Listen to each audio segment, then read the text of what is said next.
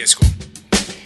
¿Qué pasó mi gente? Bienvenidos todos a Tomando el Riesgo. Yo soy Herwin Riera, que chévere compartir nuevamente con ustedes un episodio, hablar con empresarios, líderes, personas que están allí constantemente trabajando, buscando ideas, buscando qué hacer para levantar su empresa. Y bueno, eso es lo que generalmente hacemos en este podcast, buscar las lecciones más valiosas para hacerlos ganar a todos ustedes que están allí escuchando. Hoy tenemos invitados bien chévere, vamos a hablar con Mark Belver y David Torrent, cofundadores de Club Creativo.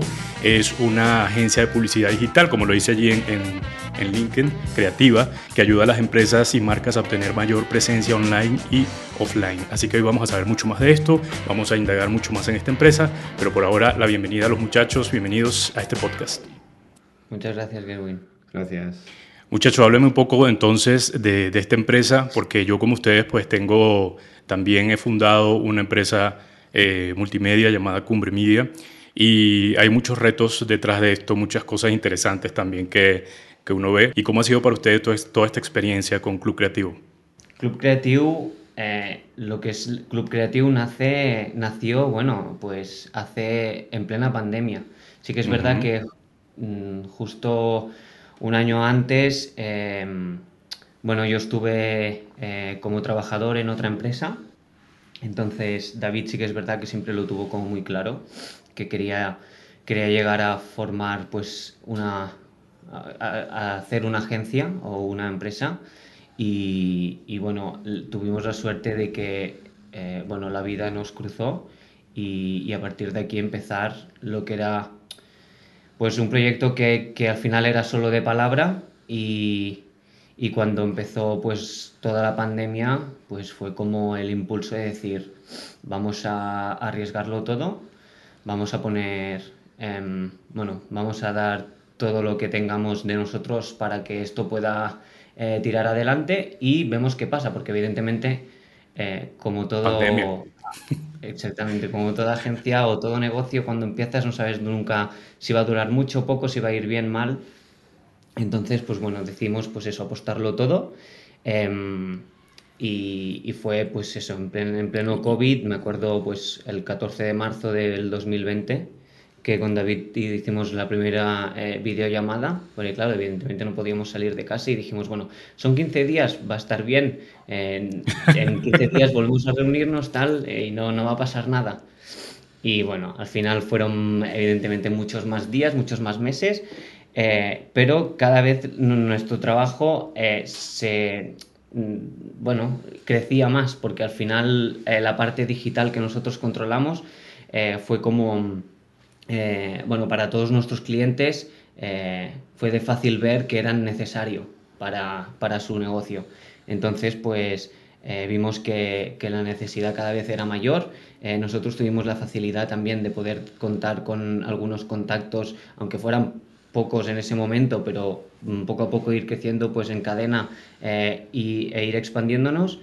Y, y nada, entonces llegó pues pasado verano, que era súper necesario ya el poder estar eh, pues juntos, eh, poder trabajar bajo un techo y no los dos en uno en casa de, o sea, uno en diferentes casas. Y, y, al final las videollamadas, quieras que no, pues enfrían un poco. Entonces era como eh, necesitamos ya que nos dejen salir o que nos dejen incluso eh, cambiar de, de, población, porque sí que te dejaban salir, pero luego no podías uh, irte según dónde, ¿no? Entonces, pues bueno, eh, a raíz de aquí fue cuando, cuando empezó pues lo que nosotros decimos el boom, el poder estar juntos, eh, poder hablar las cosas eh, en cada momento sin tener que programar eh, videollamadas y apuntarlo todo y cuando llegaba la hora de videollamada poder hablarlo. Entonces, pues bueno, fue un poco, fue un poco así. Sí, era necesario porque estar separados al final hay cosas que no, que no se explican bien o, o que, o, sobre todo nuestro Se malinterpretan también, ¿verdad? Sí, y, y, sobre todo al principio de, de, un negocio creo que es muy importante pues que los, las comunicaciones y todo se, se hagan bien y más nuestro trabajo que es tan creativo que al final también necesita mucho eh, el, el, equipo al completo, eh, hacer todo el rato, estar trabajando en equipo y era más difícil cada uno en su casa, que cada uno hacía también como era al principio de un negocio, cada, cada uno hacía su, su horario y, y, sus ideas, no había tampoco una, una guía, un, una ruta hacia dónde ir, o sea que era muy difícil. Y creo que a, haber decidido estar en un sitio, eh, montar una oficina y estar en un sitio, creo que es una de las mejores cosas que, que hemos hecho, porque para, para estar donde estamos es, creemos que ha sido muy, muy valioso. Sí, y retante, porque les entiendo perfectamente porque justamente ahorita estamos en ese proceso y mi compañera de trabajo, una está en Venezuela, el otro está en México y yo estoy acá en Colombia y todos estamos trabajando a distancia y es súper complejo. El, nuestro director a, cada rato es, necesitamos comunicación, necesita, y estamos comunicándonos porque nos comunicamos bastante pero aún así él siempre está insistiendo en la comunicación y creo que ahí está la clave de, cuando uno, eh, se está arrancando un, proyecto, ¿no? Eh, primero, eh, tener una organización muy, muy heavy, o sea, una cosa que, que, sea totalmente estructurado, bien, bien, bien organizado y también, si lo estás haciendo a distancia, claro, y también esa comunicación que tiene que ser mucho más extrema que la que nosotros pensamos que lo estamos haciendo bien y resulta que falta todavía. Y, yo creo que ustedes de pronto pasaron por ese proceso en pandemia. Yo no, no estoy en pandemia ahorita, pero lo estamos pasando. Y decimos siempre esto que ustedes están diciendo allí. Necesitamos un lugar donde nos podamos reunir, donde podamos eh, coincidir todos, hablar, no sé, estrechar manos y todo eso porque es necesario. Aún así, ¿ustedes creen en el trabajo remoto? Eh, yo creo que ya no. Ya no, porque Eh, bueno, al final nuestro modelo de negocio requiere de, pues eso, el contacto, la piel, el poder hablarnos cada día, el poder reunirnos, ahora entra un briefing, ahora poder hacer brainstorming.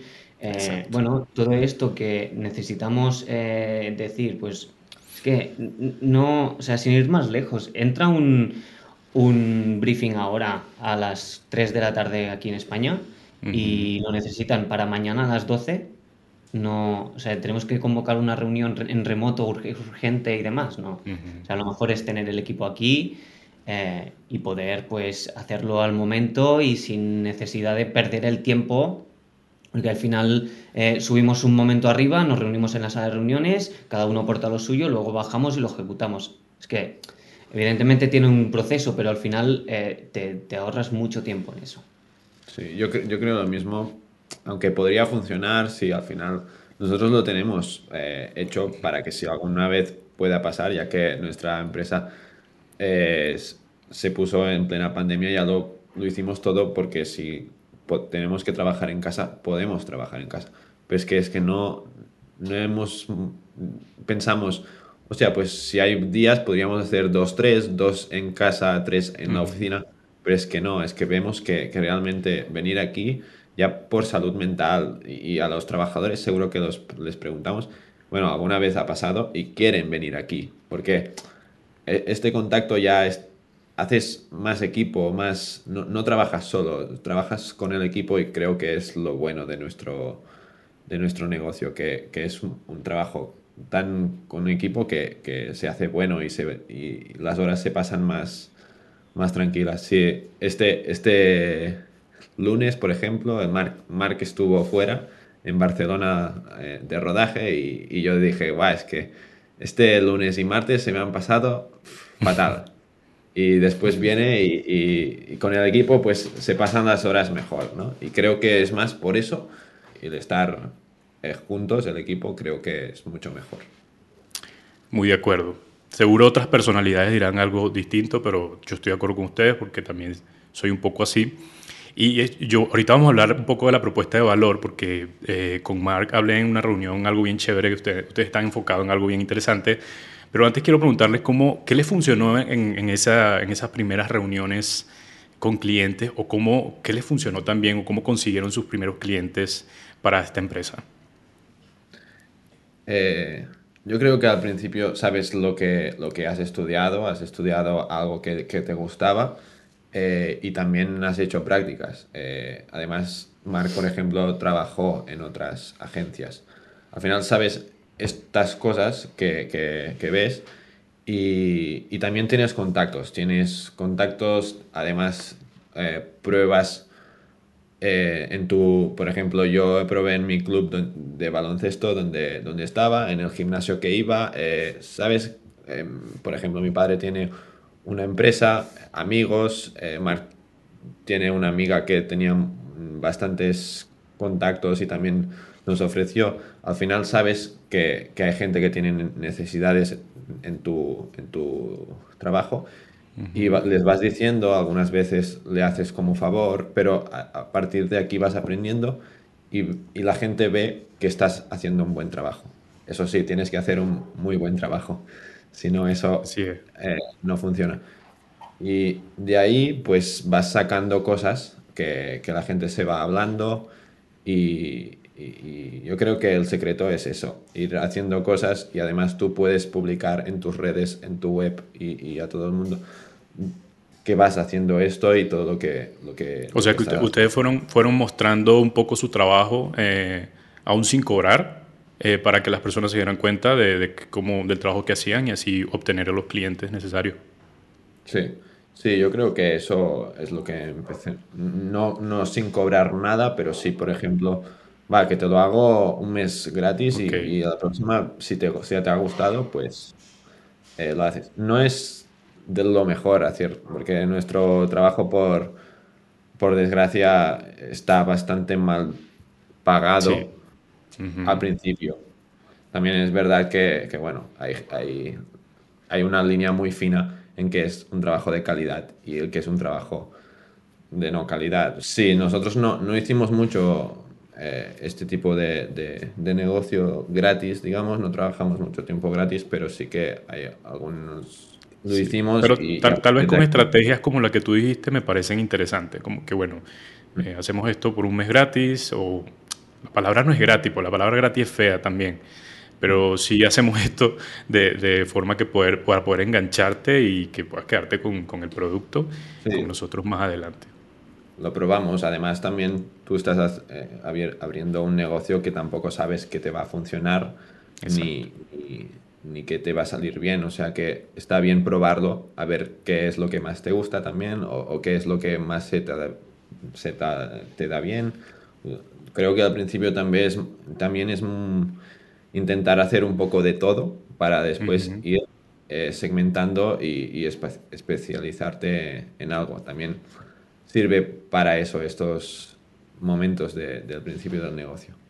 Entiendo un poco cogiendo el hilo de David, yo añadiría que también al principio, o sea, nosotros éramos, éramos muy conscientes de, lo que sabíamos hacer y de la calidad que podíamos ofrecer al cliente, eh, pero eh, era como tenemos que, que, enseñar al mundo que nosotros podemos hacer esto y de esta calidad, eh, pero antes de llegar a poder mostrarlo al mundo tenemos que em, bueno, pues sacrificar otras cosas. Con la calidad evidentemente se paga, pero nosotros en ese momento pues decidimos eh, pues bajarle el precio o incluso hacerlo un poco, queda feo como decías, pero hacerlo gratis. Eh, más que nada porque lo que más nos interesaba en ese momento evidentemente no era el dinero, porque siempre si empiezas a, un negocio pensando que vas a hacerte rico no, no empieces el negocio. Em, pero sí que eh, lo hicimos con la, con la conciencia de decir, bueno, vamos a enseñarle a la gente lo que sabemos hacer, cómo lo vamos a hacer, y a partir de aquí estamos seguros que la cosa va a ir bien, porque nosotros ofrecíamos calidad y sabíamos que la podíamos garantizar. Y bueno, un poco, un poco así, esta fue la estrategia. Es, mm, es abrirnos a todo el mundo y, y, bueno, y, y, poco a poco enseñarle, enseñar un poco más de nuestra, de nuestra patita.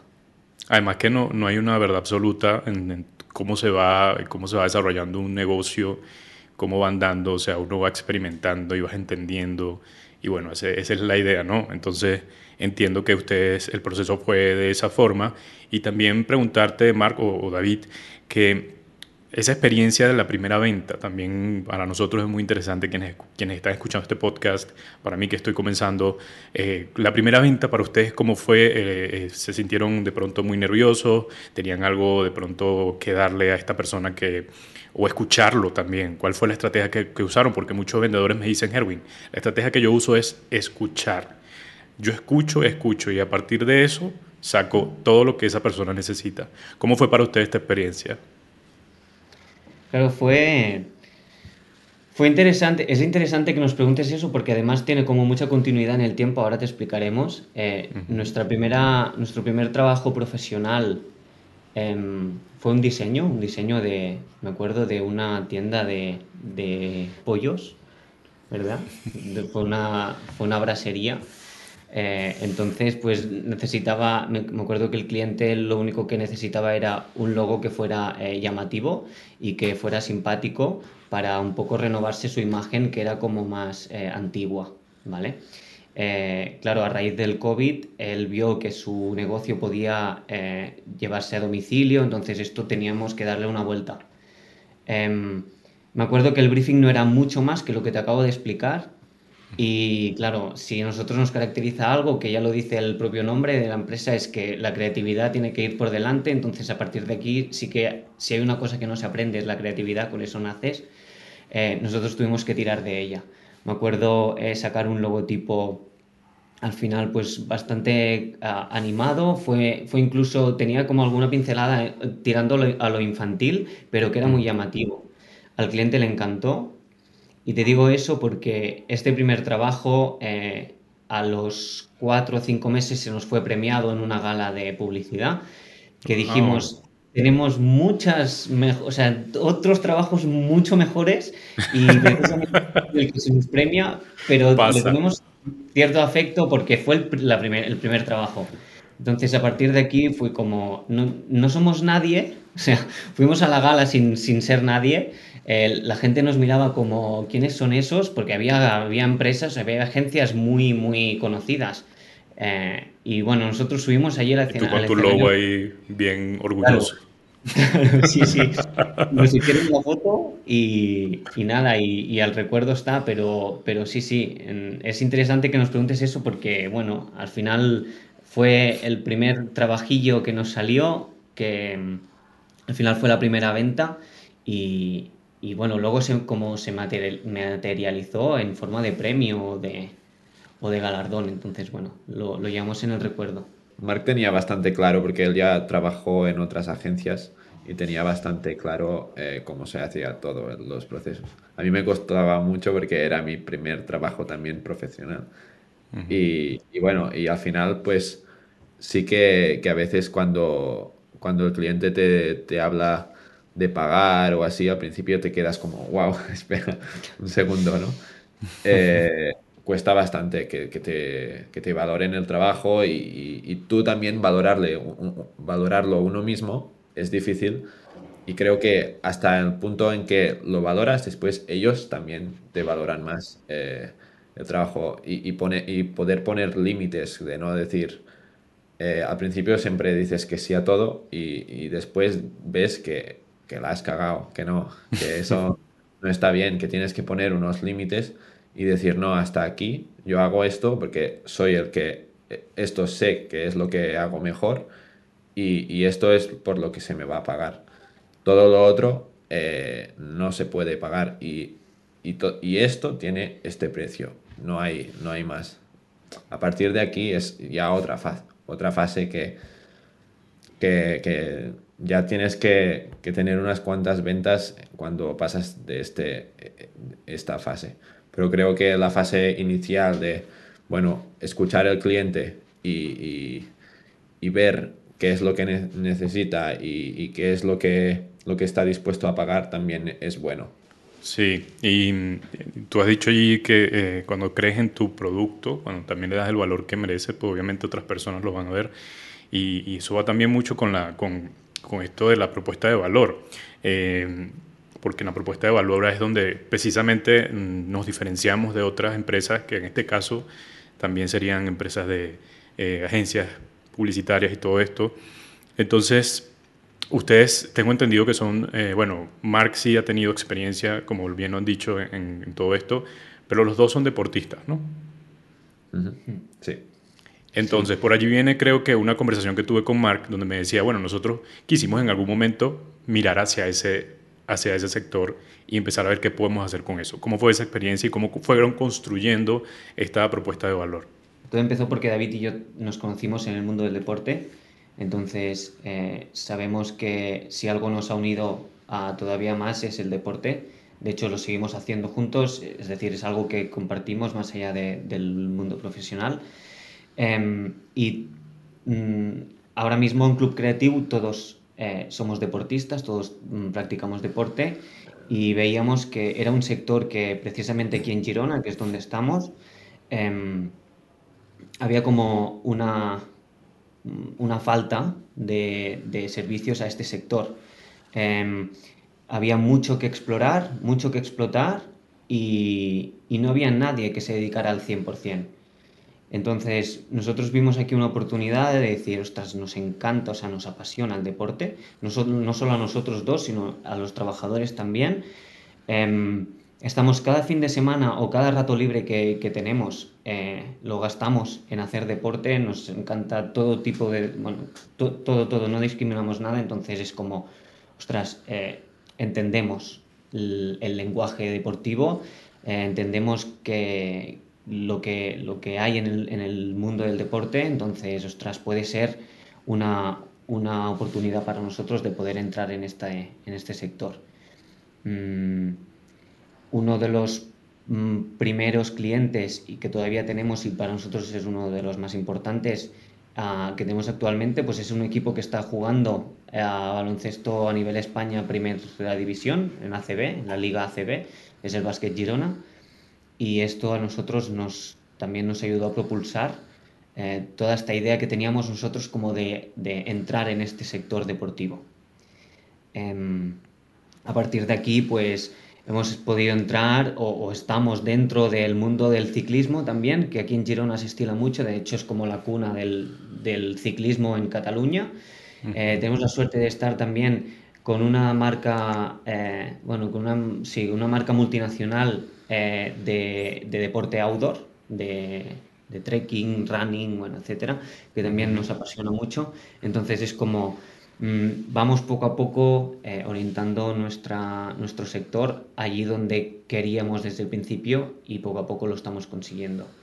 Porque nos hace sentirnos como pez en el agua. O sea, es que estamos muy cómodos, eh, conocemos todo lo que rodea a cada uno del deporte, a cada una de las secciones que hay en el deporte y, sabemos que lo estamos cubriendo bien y, nos gusta, sobre todo lo disfrutamos, que esto es lo más importante.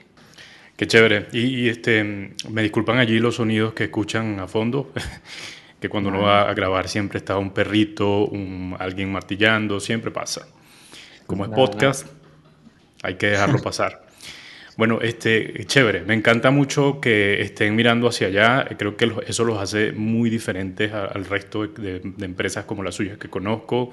Eh, es algo que, que, incluso uno puede mirar y decir, ¿qué puedo, ¿en qué puedo pensar en esta zona en la que estoy eh, que, que, haga falta en cuanto a, este, a sectores tan distintos que, que, existen acá en Colombia, por ejemplo, a ver qué puedo, por dónde me puedo ir, porque yo, nosotros estamos construyendo esa propuesta de valor también, y eso es complicadísimo, porque tú, quieres hacer todo, pero no, o sea, tienes que enfocarte en algo porque si no te vuelves loco, entonces uno va buscando cómo, cómo hacerlo de la mejor forma, buscando, ahorita estamos en eso de, conocer al, cliente, de entenderlo, de saber y poder preparar mejor nuestro producto según sus necesidades pero entonces son muchas necesidades y ahí vamos. No, nos estamos enfocando mucho hacia el B2B, que parece que aquí es una buena oportunidad en ese tipo de empresas. Pero es así, uno va construyendo, va entendiendo, bueno, vemos que de pronto en, Latinoamérica hay una oportunidad en B2B eh, para, para, dedicarle y para solucionarles problemas en multimedia o qué sé yo, en lo que pase. Seguro que ustedes también han pasado por todo este proceso y ya han estado creciendo. Quiero preguntarle sobre eso, cuál ha sido su crecimiento a partir de que fundaron en 2020 hasta ahora, cómo, cómo han crecido eh, y para, para, entender un poco cómo va su empresa. Bueno, em, ya, como ya sabes, empezamos David y yo. Em, estuvimos eh, eso, a lo mejor un añito o nueve meses y enseguida tuvimos la necesidad, por, porque el cliente lo pedía, de poder coger una figura que, nos hiciera toda la parte de fotografía, de contenido fotográfico.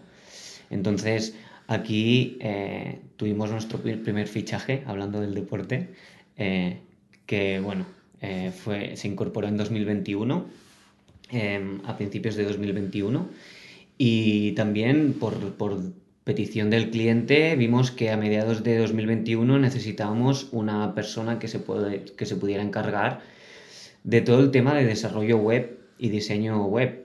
Entonces, em, claro, eran sectores, tanto fotografía como web, que David y yo no controlábamos. Entonces debíamos, debíamos mm, decirle a alguien que nos pudiera ayudar. Entonces fue nuestro segundo fichaje. Entonces en 2021 ya éramos cuatro.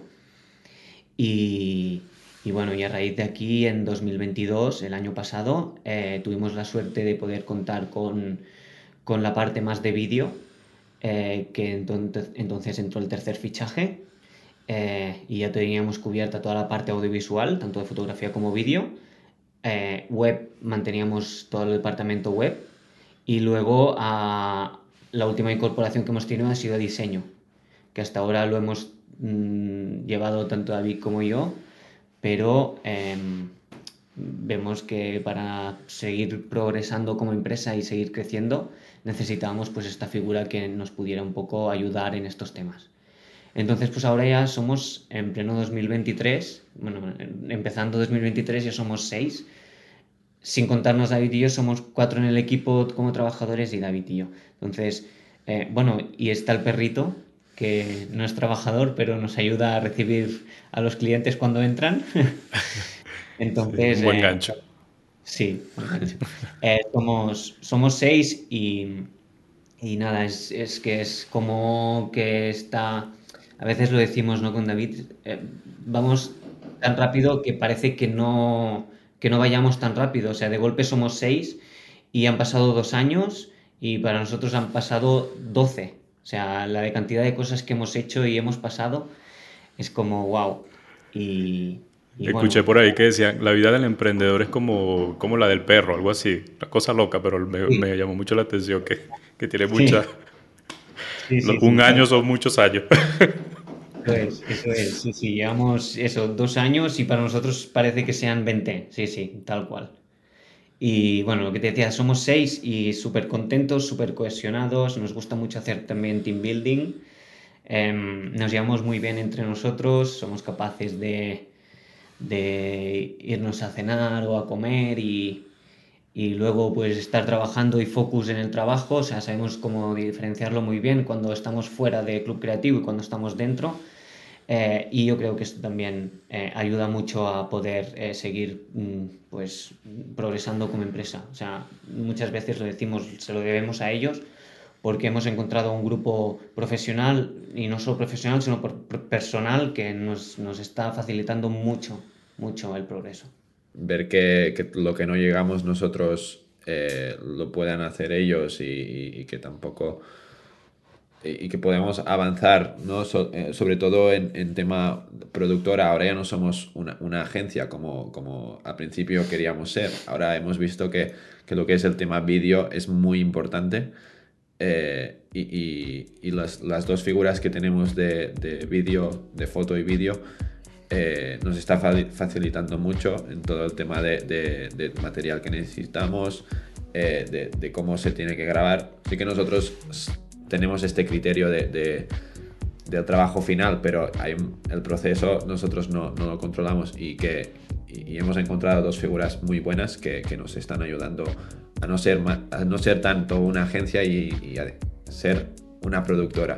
Que, que, creo que esto es algo también que en, el, en, la propuesta del valor es algo más que añadir y, y creo que nos, nos está podemos creo que esto nos va a ayudar mucho a, a, crecer porque, una, porque hay pocas agencias que, que también son productoras aquí en Girona y, creo que es muy, muy, buena, muy buena ruta. Qué chévere. Y eso que, que, están hablando de equipo y recuerdo también la conversación con Mark, que él decía que, bueno, que lo, importante de, de, de, llevar una buena gestión emocional en el equipo, eh, decía que, que, bueno, que deberías entender a los trabajadores.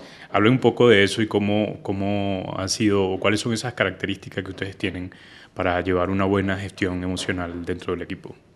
al principio era bastante tímido y, no, y las relaciones humanas no no son lo mío.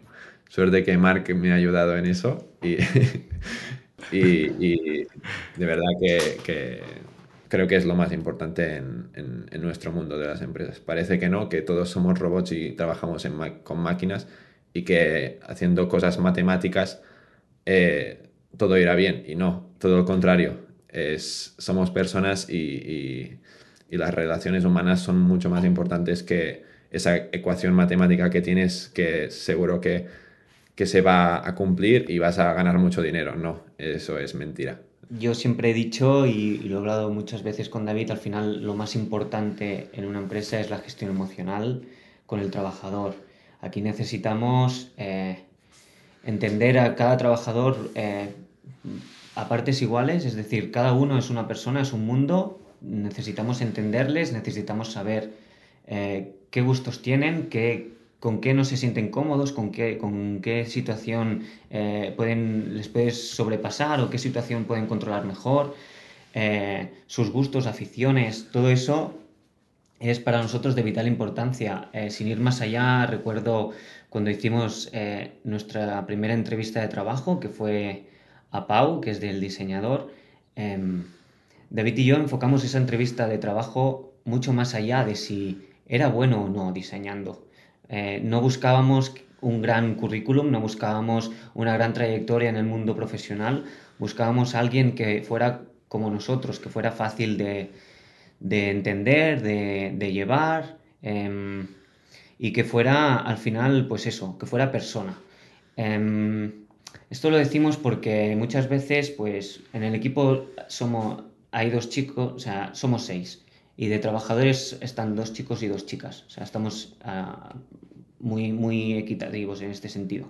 Eh, tenemos mentalidades como más, más sensibles a otras. Ah, hay, hay, trabajadores pues, que necesitan más que les digas, ostras, pues muy buen trabajo, seguimos por aquí, eh, va, que lo vamos a lograr, o otros que simplemente no hace falta y con un, con un felicidades o con, ya, ya es suficiente. Entonces, ya te digo, esto es la gestión emocional es del todo importante para saber que estarán bien contigo, que estarán bien con la empresa y que al final rendirán a su 100%.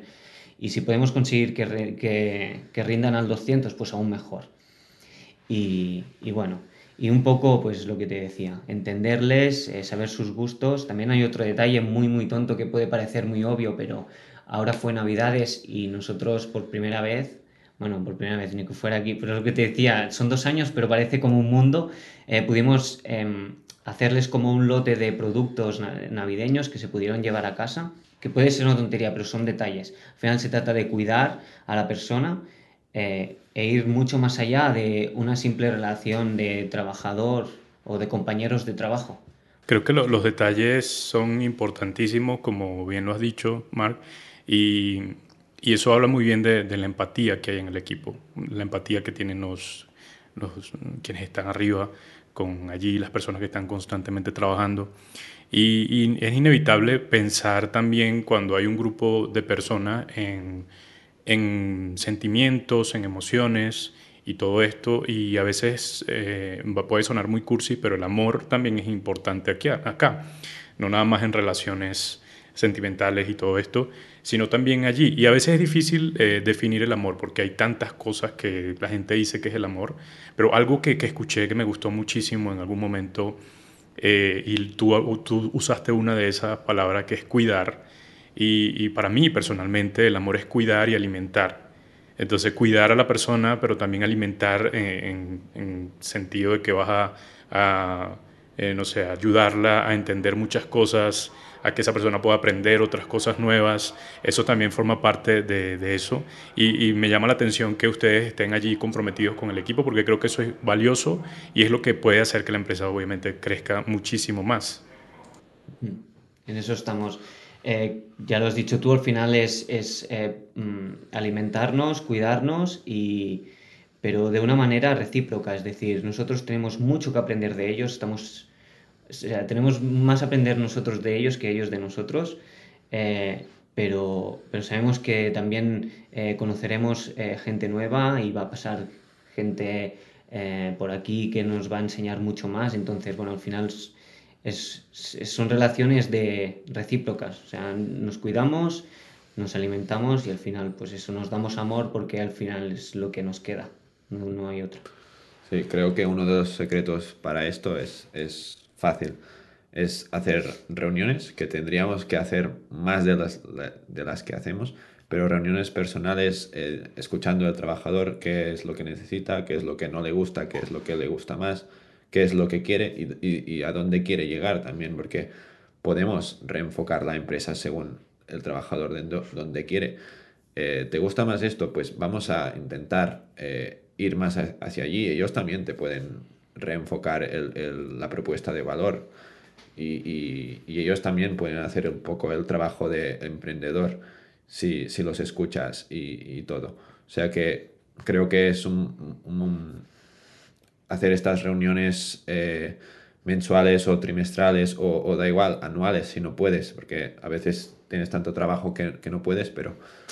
Y, y, además, siempre lo decimos, cuando hacemos estas reuniones, ves que, que, el equipo va mejor, eh, trabaja mejor y, y, trabaja más a gusto. Y creo que esto es lo que el secreto también del equipo, hacer estas mini reuniones para, para, entender un poco las cosas. A veces estás diciendo, guau, es que vuelve a hacer esto y vuelve a hacer esto y es que no te gusta y, no entiendes por qué lo haces. No, pero dile, dile realmente qué le pasa y por qué lo hace.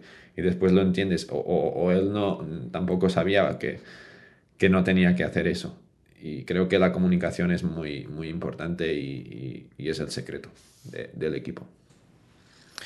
Estoy de acuerdo, creo que eso eh, es súper interesante y que ustedes puedan estar allí em, llevando esto adelante con su equipo, entendiendo, sabiendo cómo decir, en qué momento exhortar, en qué momento animar y cómo hacerlo, eso es parte de, de dirigir una empresa y es sumamente complicado, o sea, tratar con equipo con personas es muy, muy complicado por, todo por todos los temperamentos que existen, todas las, personalidades. O sea, eso es algo que de verdad es admirable para quienes están allí detrás de nosotros, porque ahorita no tenemos equipo, somos tres nada más y los tres somos cofundadores y podemos decirnos las cosas, las vainas así durísimos sin tanto problema. Entonces no hay tanto rollo por ahí, pero entiendo. Eh, bueno, estamos casi llegando al final. Les voy a pedir que, que me den algún libro o un podcast que estén escuchando uh, para recomendárselo a toda esta gente que está por acá. Recuerdo uno que yo leí, eh, si no recuerdo mal, a finales de año pasado, que me gustó tanto que le compré uno a David para que también se lo leyera. Es el del el monje que vendió su Ferrari, de Robin Sharma. Mm, me, o sea, me gustó porque Aparte de las lecciones de vida que te da el propio libro, que me parecen fascinantes ah, y admirables, em, me gustó porque leía según qué página y, me, leía a mí, a mí mismo. Fue como algo muy surrealista, o sea, me veía como muy reflejado, era, era increíble y me marcó mucho ese libro, mucho, mucho, mucho. Entonces, es, seguramente es el libro que, que recomendaría a quien nos esté, nos esté escuchando Em, que bueno, es una lectura yo creo que casi obligatoria para poder también un poco entender eh, lo que tienes que sacrificar para poder sacar adelante otras cosas que te puedan em, ayudar a ser mejor persona. Genial. Anotado. Seguramente lo vamos a dejar por acá en la descripción. Guay, perfecto. Yo sí tengo que, decir algún libro. Es un libro que me leí hace muchos años y, y es el primero puede ser que de negocios que, que leí, ya que siempre me han gustado bastante el saber conocimientos de negocios y cómo son las relaciones, eh, como los procesos y todo, y creo que este me marcó bastante, que es Padre Rico, Padre Pobre, de, es de Robert Kiyosaki. Eh, me marcó bastante porque decía que al principio tienes que, que dejar de, lado tanto ocio y tanto eh, gastar y así, y, marcarte un, poco las metas. Por ejemplo, no gastar dinero en un coche y más invertir en, otras cosas que puedes de conocimiento, pues cómprate un libro, cómprate un curso o, monta una empresa que es como lo, lo, que hemos hecho, ¿no? Y a partir de aquí ya irás consiguiendo y después ya te comprarás el coche si has trabajado bien. Y este libro pues me marcó, claro, yo era, bastante pequeño, era adolescente y era un momento en que, en que bueno, me abrió un poco los ojos de cómo se tenía que plantear la, la, vida en ese momento. Bueno, sí, porque eh, siendo tan, tan joven, pues obviamente que un libro te hable de esa forma eh, debe ser bastante chévere. Finalmente, voy a hacer un pequeño juego con ustedes. Vamos a imaginar que estas que les voy a decir son empresas, cada una es independiente, porque hay unas que se unen, eh, porque tienen que ver también con, con todo esto, el marketing de, de, productoras, de todo lo que, lo que hacemos, redes sociales. Eh, y me gustaría entenderlo, entender cómo ustedes eh, se llevan con ellas. Voy a nombrarle tres de estas redes sociales y ustedes me dicen con quién invertirían, eh, con quién se asociarían y a quién descartarían. Eh, las más populares tenemos Twitter, tenemos Facebook y también tenemos Instagram. Vamos a agregar otra. Vamos a agregar TikTok también. Vale. Em, vale, y tenemos inversión, eh, asocia, asociación, ¿no? Y, descartar. Vale. Em, yo pues, lo, decimos a la. O sea, yo creo que estaremos de acuerdo. Yo no sé, de verdad. no sé si voy a estar de acuerdo contigo. yo soy más de TikTok, dice Mark.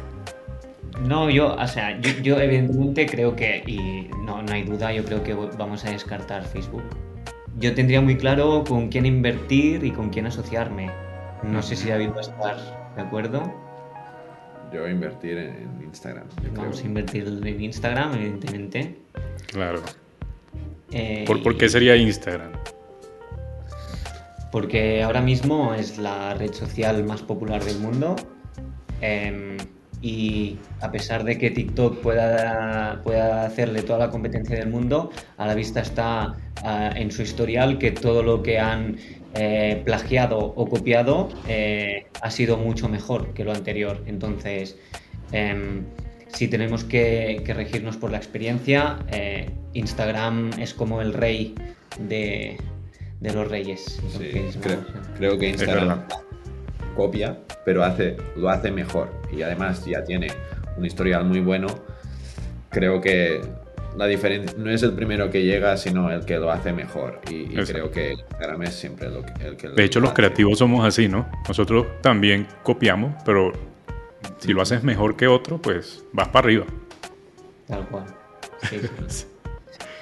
Em, y asociar. Y, eso, quedan dos, ¿eh? Tienes que repetir alguna.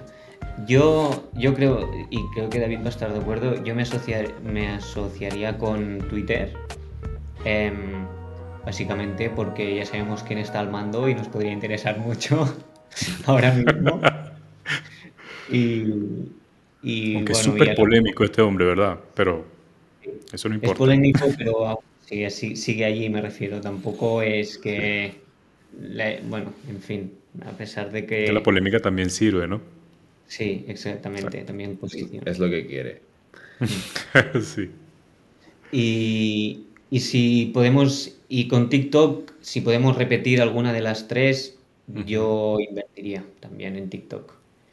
Porque al final aquí no es la más popular, pero sabemos que en el continente asiático es la que más, la reina. Entonces puede ser un buen mercado eh, de tener controlado esa parte, porque al final allí hay mucha hay mucha población y, bueno, es interesante también tener ese mercado a la vista.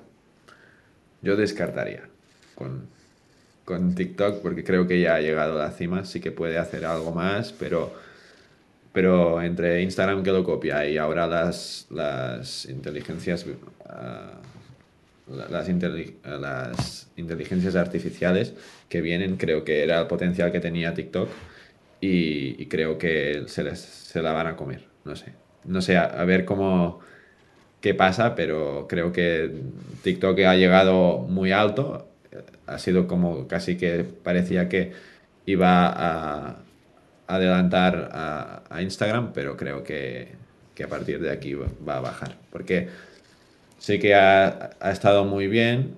El, el target, el público era joven, pero sí que se ha dejado un poco... Eh, el, contenido no era, tan, no era tanto de calidad como, por ejemplo, puede ser en Instagram, hablando ya más en, en, publicidad de empresas y, y, todo. ¿eh?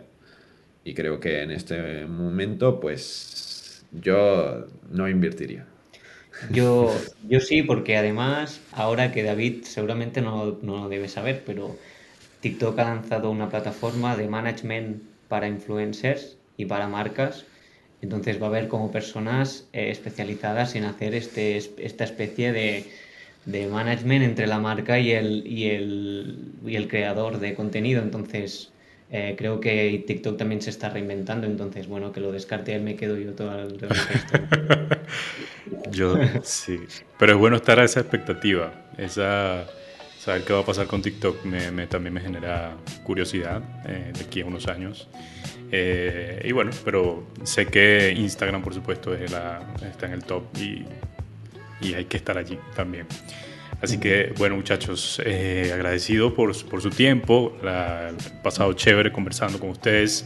Eh, seguramente las personas que escuchan han tomado allí algunas lecciones, algunos principios que ustedes como emprendedores han, han empezado a hacer, porque no se trata tanto, mm, aunque es importante la experiencia, pero eh, desde el primer momento en que comenzamos a hacer empresa, ya tenemos muchas cosas que decirle a alguien que está a punto de comenzar una, porque uno aprende muchísimo, una escuela que, que, te enseña muy rápido muchas cosas y eso es bueno. Así que ahí está el micrófono si quieren decir algo a estas personas, bien que están comenzando su proyecto, quien tienen la idea allí para comenzar o quien ya tiene su negocio y está buscando herramientas para hacerlo crecer. Vale, yo antes que nada, Gerwin, te quería eh, dar las gracias por eh, ayudarnos también a dar un poco de voz a estas pequeñas empresas que al final eh, no somos nada, pero hay personas como tú o, proyectos como el tuyo que nos ayudan también pues a, impulsarnos y a, y a, darnos conocer, aunque sea en un público pues eh, pequeño grande, da igual, pero bueno, muchísimas gracias, estamos súper agradecidos, ya desde el primer día te lo dije y te lo sigo diciendo ahora y con muchas ganas de, de seguir colaborando juntos. Y, y, a cualquier persona que nos pueda oír, yo les diría que, que, que apunten alto, que apunten muy arriba, que sigan soñando y que, y que persigan sus sueños, porque al final em, los sueños se consiguen a base de trabajar duro, constancia, sacrificio sobre todo, y, y rodearse de, de, las mejores personas. Eso, eso les diría. Y que, y que cualquier cosa o duda que tengan, eh, nosotros no somos unas eminencias ni tampoco tenemos la verdad absoluta, pero eh, allá donde estén pueden contactar con nosotros y les ayudaremos encantados.